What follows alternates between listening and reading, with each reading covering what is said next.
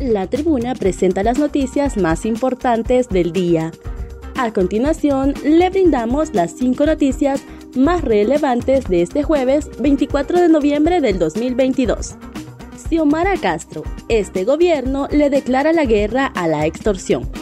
Este gobierno socialdemocrático le declara la guerra a la extorsión, dijo este jueves la presidenta Xiomara Castro durante el lanzamiento del Plan Integral para el tratamiento de la extorsión y delitos conexos.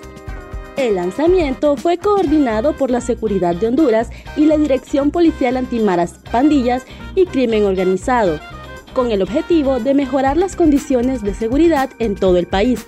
Además, estuvieron presentes el secretario privado Héctor Zelaya, el alcalde capitalino Jorge Aldana y el secretario de Seguridad Ramón Savillón presentes horarios en los que atenderán las secretarías de Estado debido al plan de alivio de tráfico en Tegucigalpa. El gobierno determinó diferentes horarios para las secretarías de Estado, con el fin de implementar el plan de alivio del tráfico en Tegucigalpa propuesto por la Alcaldía Municipal del Distrito Central. La Secretaría de Gobernación, Justicia y Descentralización presentó el cuadro en el que se encuentra la división de instituciones. COEP pide que se tomen acciones ante las invasiones de tierra. El Consejo Hondureño de la empresa privada COEP pidió este jueves que se combatan las invasiones de tierras y se garantice la certeza jurídica a los hondureños e inversionistas.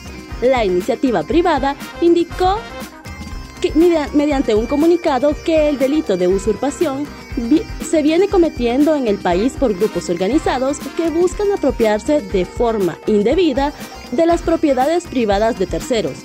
El COEP indicó que la de las usurpaciones no es un problema exclusivo de este gobierno, sino que procede desde hace varios años. Datos de la empresa privada revelan que un aproximado de 19.000 manzanas de tierra, que son propiedades de personas de buena fe, sufre de usurpaciones.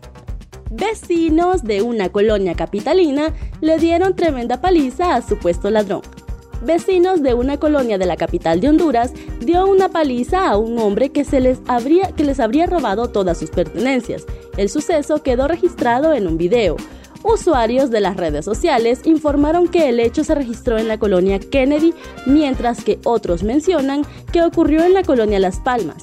Las autoridades no han confirmado dónde, dónde sucedió amnistía que beneficia a migrantes en tránsito por Honduras. El Congreso Nacional de Honduras aprobó este miércoles la ampliación por seis meses la amnistía sobre el pago de una multa administrativa a migrantes en tránsito o en situación de irregularidad.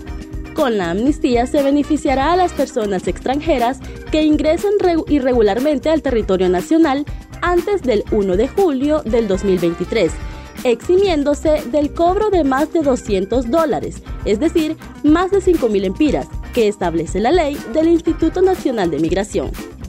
El Congreso Nacional indicó que a los migrantes se les otorgará el derecho de regularizar su permanencia temporal en Honduras, para lo cual deberán cumplir con los procedimientos y requisitos establecidos en la Ley de Migración y Extranjería. El Poder Legislativo aprobó en mayo del 2022 la amnistía migratoria que entró en vigencia en agosto tras su publicación en la Gaceta y que vence el próximo 1 de octubre. Estas fueron las cinco noticias más importantes de este jueves 24 de noviembre del 2022. Para conocer más detalles, ingresa a nuestra página web www.latribuna.hn y síguenos en nuestras redes sociales. Muchas gracias por tu atención.